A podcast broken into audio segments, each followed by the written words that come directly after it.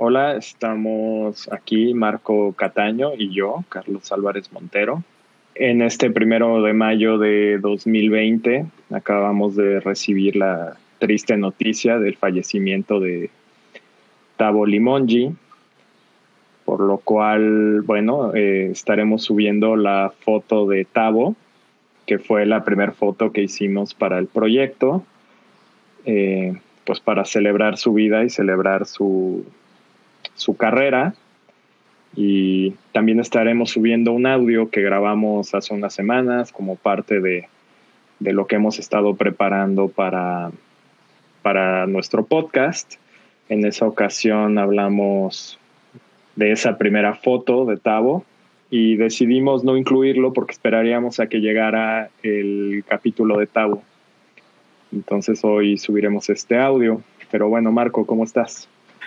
Eh, pues triste, eh, realmente estoy muy impactado por la, por la noticia del fallecimiento de Tavo. Eh, en el contexto de nuestro proyecto Liros, es una pérdida sensible, un guitarrista importante, un guitarrista poderoso que tiene una personalidad muy, muy interesante y una fuerza enorme con el instrumento, pero también un amigo muy querido de mucho tiempo atrás. No es casualidad que él fue la primera foto que hicimos de Liros hace 12 años y que fue la primera persona que también contacté en este cuando comenzamos esta publicación en Instagram y el podcast para tener la entrevista. Em, todavía hoy es viernes y todavía el lunes nos comunicamos por WhatsApp. Eh, incluso le dije que que únicamente estaba verificando que estuviera bien. Me había dicho a lo largo de las semanas previas que se había sentido un poco mal y una, serie de cosas por las que estaba pasando. Eh, y, yo este lunes le dije incluso, ya olvídate de la entrevista, sucederá cuando tenga que suceder, nada más quiero saber que estás bien. Y me respondió, jodidón, pero ahí la llevo.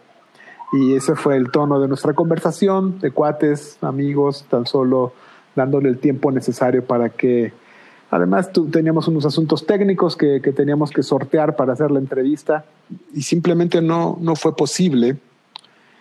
Y vaya que sorpresa lo que sucede hoy. Eh, nosotros esperábamos, como ha ido sucediendo con estas entrevistas y las que sí están por delante, esperábamos tener el testimonio de, de Tavo de por qué decidió que, nos, que fuéramos a, a lo que fue la viuda que llevó su guitarra, su Les Paul Custom negra tan adorada, es una guitarra de los setentas.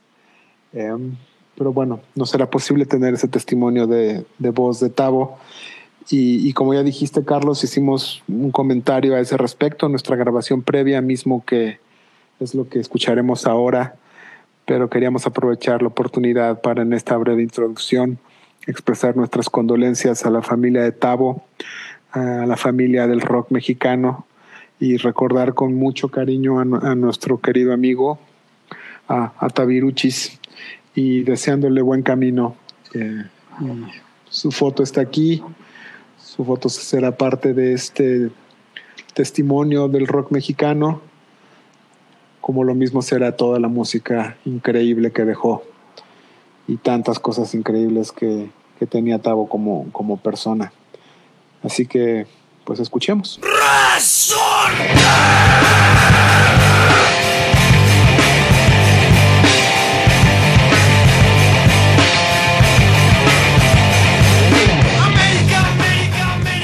Hay tanto detrás del proyecto, hay, hay, tanta labor de, de, pensamiento, aunque, aunque haya sido en un momento de eureka la, definición, pero hay mucho detrás que ellos lo entienden y, y contienen nuestra propia visión, la visión de ambos. Y, citamos a Tavo.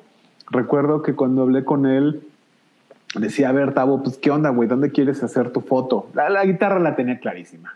Quería mostrar su Les Paul Custom, creo que 77, un pinche guitarro, no, no, no.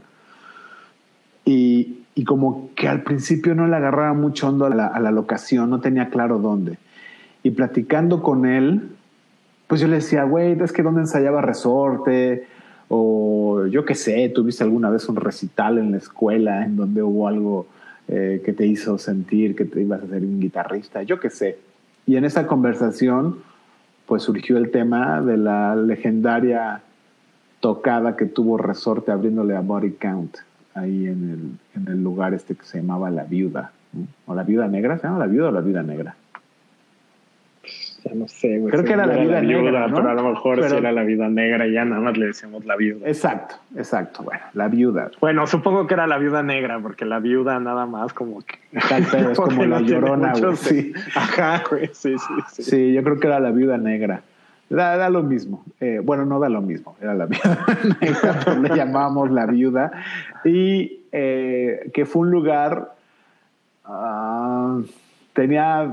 su- una de sus importancias es que estaba al norte de, la Ciudad de México, realmente en, Naucalpan, o sea, ya en, la frontera con, con provincia de la Ciudad de México y todas estas cosas, im- implicaciones que hay entre satelucos o naucalpenses o lo que quieras llamarle, y, y chilangos y la ciudad, o sea, es la misma madre, pero sí hay una, hay una barrera ideológica, entre otras cosas. Y ese muro, eh, pues la viuda era el lugar que en ese entonces, no que haya sido el primero de esa zona, pero sí era el que estaba sosteniendo, digamos, el sueño del rock and roll. Estamos hablando de los noventas. Y Sí, sí, que venía después de que cerraron el Look, después que Ajá. cerraron Rocotitlán, quien toma, quien toma el lugar del espacio importante para el rock en ese momento es, es la viuda. Ese, sí. Y tenía todo, todo este mecanismo así arcaico, en mi opinión. Bueno, no sé si todavía funciona, güey. O sea, me refiero cadeneros y, y selecciona en la puerta y todo, y hacerse bola gritándole el nombre al, al cabrón para que te dejara entrar, esas cosas de hueva, que incluso es chistoso porque ahí en esos, en esos lugares, en esos locales de ahí, hubo lugares míticos, eh, ochenteros, eh, el News y el Magic Circus, que eran justamente eh, eso, ¿no? El icono de los lugares horrendos a los que tenías que pelearte para entrar y todas estas cosas, ¿no? Pero bueno, la vida seguía con esa tradición extrañamente y era de, era de rock and roll. Pero además era este, el pináculo de la cultura independiente de los ochentas, ¿no? O sea, estaba sucediendo en todo el mundo el grunge y todo eso.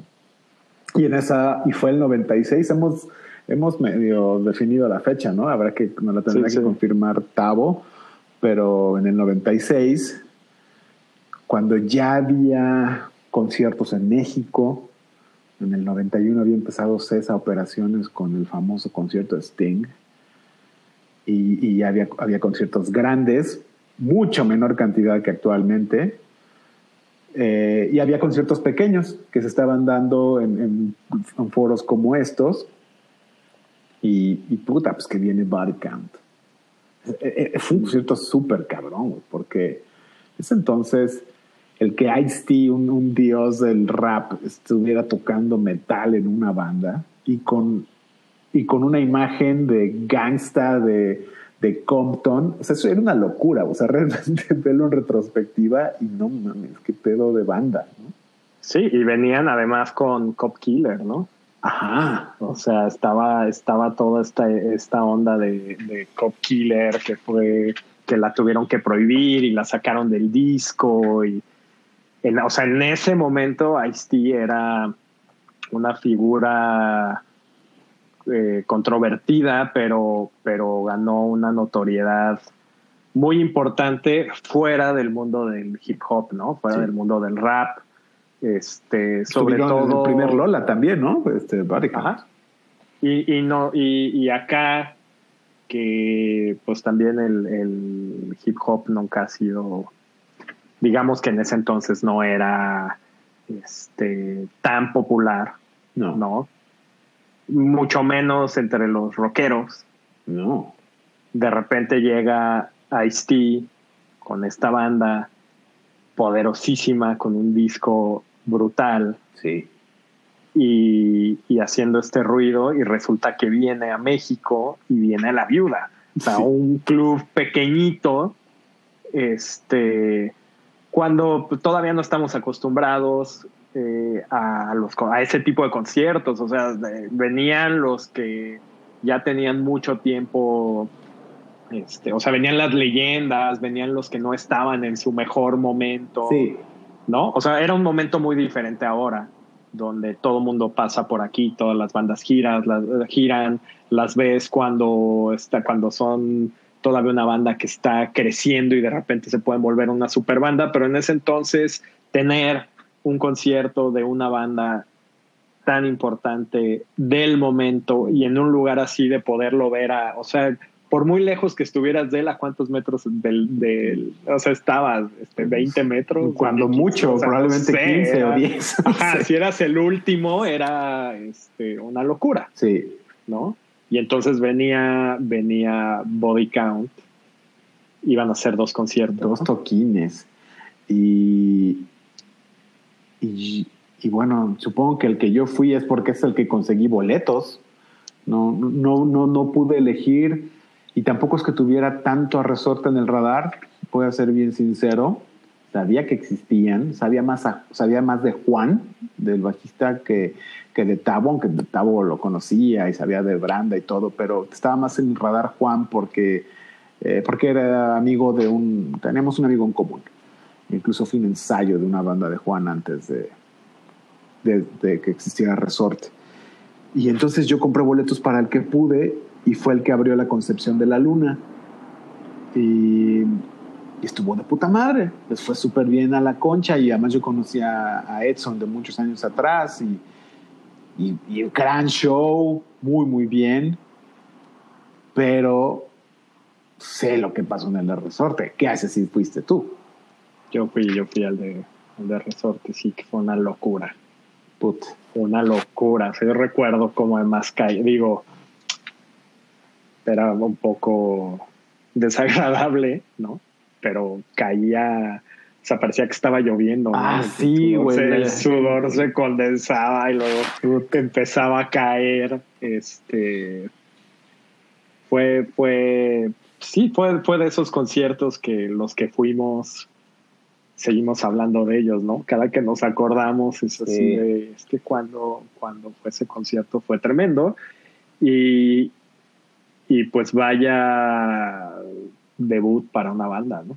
Sí, vaya de presentación en sociedad y, y sé que a partir de ahí fue que se habló mucho, ¿no? Y, y la manera en que se hablaba en ese entonces ya ni me acuerdo cómo era, me refiero, no había redes sociales, cómo nos enteramos de las cosas, quién Es que, ¿sabes qué? Que yo lo que me acuerdo es que Resorte, ya, ya me dirás tú si estoy en lo correcto, pero me parece que Resorte es una banda que, que hizo todo como muy calculado. O sea, Resorte, hasta donde yo recuerdo, y era lo que se decía como en el ámbito de, de las bandas, ¿no? Este, era que habían decidido hacer esta banda, que habían trabajado casi como, no como en el, no como en el sistema eh, orgánico de somos cuates, hacemos una banda, tocamos, hacemos tocaditas, este, y va creciendo, sino como que pensaron en vamos a hacer una banda, tenemos una estrategia, este, una estrategia muy clara de vamos a hacer las canciones, vamos a ensayar tal, y cuando salgamos vamos a salir este, ya armadísimos en una tocada de este tipo. Este, me acuerdo que hicieron calcomanías con un resorte y decían resorte Mm. y las pegaron por todos lados, entonces ibas al, al bazar de lo más verdes y había calcomanías de resorte y entonces empezaba a generar el de pues que es resorte Mm. empezaron a generar una expectativa, ¿no? Y, y el primer video, no sé quién lo dirigió, pero era un director de videos que había hecho videos para, para Luis Miguel y de menos eso es lo que se demo, América. Y, o sea, imagínate que salen con América, este, que es un putazo de, de canción. Eh, salen con un video producido como ninguna banda, o sea, es una banda nueva, una banda que apenas este, sale y ya tienen un video hecho por un pro, ¿no? Y tienen un demo que suena a, a un disco, porque en ese entonces, pues todas las bandas tenían, todas las bandas tenían demos caseros, ¿no? Sí. O sea, en estudios medio armados, pero, pero eran caseros, ¿no? Había que tener lana para hacerlo y no todos podían y ellos salen pues como con esta estrategia muy bien armada de esta banda va a ser una banda, eh, o sea, va a funcionar porque va a funcionar. Sí, algo escuchado de lo que dices y, será mejor eh, quien que nos lo diga Tabo, ¿no? Eh, pero, pero tienes toda la razón, me hiciste recordar lo, de los stickers y había un hype importante alrededor de la banda que obviamente eran las rolas y, los toquines que hayan estado haciendo, pero sí todo eso estuvo calculado y no me extrañaría que, que tenga que ver mucho con, con Juan. Juan. Juan justamente se dedica a eso, lleva muchos años dedicando, tiene una agencia de, de marketing muy exitosa y quizás eh, eh, era era la época del, del, marketing de guerrillas, ¿no? Así, así se usaba, era, era, el término que todas las agencias aplicaban y todas las disqueras querían marketing de guerrilla.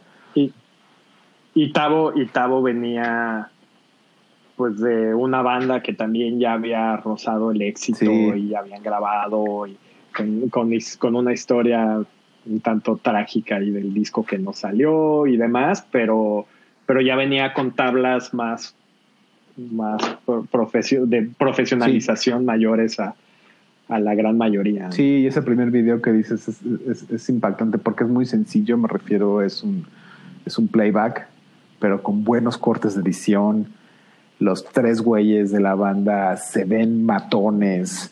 Eh, está muy bien hecho todo, muy, muy bien, como para hacer la carta de prestación de una banda, es, es, es de verdad salir a la grande. Y, bueno, y previo a todo eso sucedió esta tocada. Y yo recuerdo que de lo que nos enterábamos es que tú viste a Ice-T detrás, pues rockeando con, mientras escuchaba a Resorte, ¿no?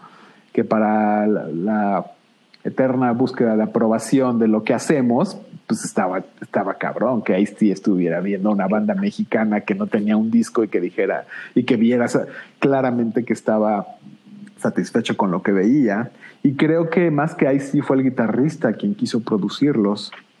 Y, ya también nos dirá Tavo qué, qué pasó con eso, pero finalmente su álbum debut lo produjo Vernon Reed, otro guitarrista espectacular y, también casualmente de raza negra. Este, ¿qué, qué, otra cosa hablando de, para concluir, ya dejar de hablar de, creo, de, de Body Count es que es difícil porque era una bandota, pero rompieron todos los estereotipos del metal, ¿no? O sea, de que hayan sido todos negros, eso era impactante. El, el, metal es un, es un juego de, de white boys y de europeos, y, pero realmente ver a, esto, a estos thugs, güey, de Compton tocando metal, era, era algo que no, no tenía precedente. Y, bueno, ¿qué, antes había sucedido con, con Living Color? Eh, claro. ¿no? Cuando, cuando, salió Living Color era la primera, no, no era probablemente la primera, porque ha habido otras, en los 80 había otra que se llamaba Mother, algo, ahorita no recuerdo el nombre, pero era una banda exclusivamente de músicos de raza negra y sí era impactante, eh, porque así es, porque es un género demasiado blanco, demasiado europeo, demasiado gabacho blanco. Y en fin, bueno, por eso es la razón la que, que Tavo, cuando estuve platicando con él sobre la locación, pues no, se le prendió el foco y dijo, pues vamos a la viuda, vamos a lo que, a, las ruinas de la viuda, porque en ese entonces ya toda esa zona del toreo de cuatro caminos estaba abandonada. El toreo llevaba ya algunos años cerrado. Ah, por, por, ser demolida. Sí, supongo que ya se había anunciado que, que, algo iba a suceder ahí, que iba a ser demolida pero existían y la foto de Tavo es en esas eh, fatídicas escaleras en las que subías al lugar a, la, viuda y ahí después al fondo estaba la cadena de acceso. ¿no? Y está bien chingona la foto porque pues, el Tavo está ahí sentado, se ve todo, pues en ese entonces sí, los antros pintados de negro, ¿no? Y para, para transmitir que era de rock y se ve todo todo desmadrado el lugar y, pues es uno de los tantos lugares o vestigios de lugares que todavía alcanzamos con este proyecto porque después fueron desapareciendo.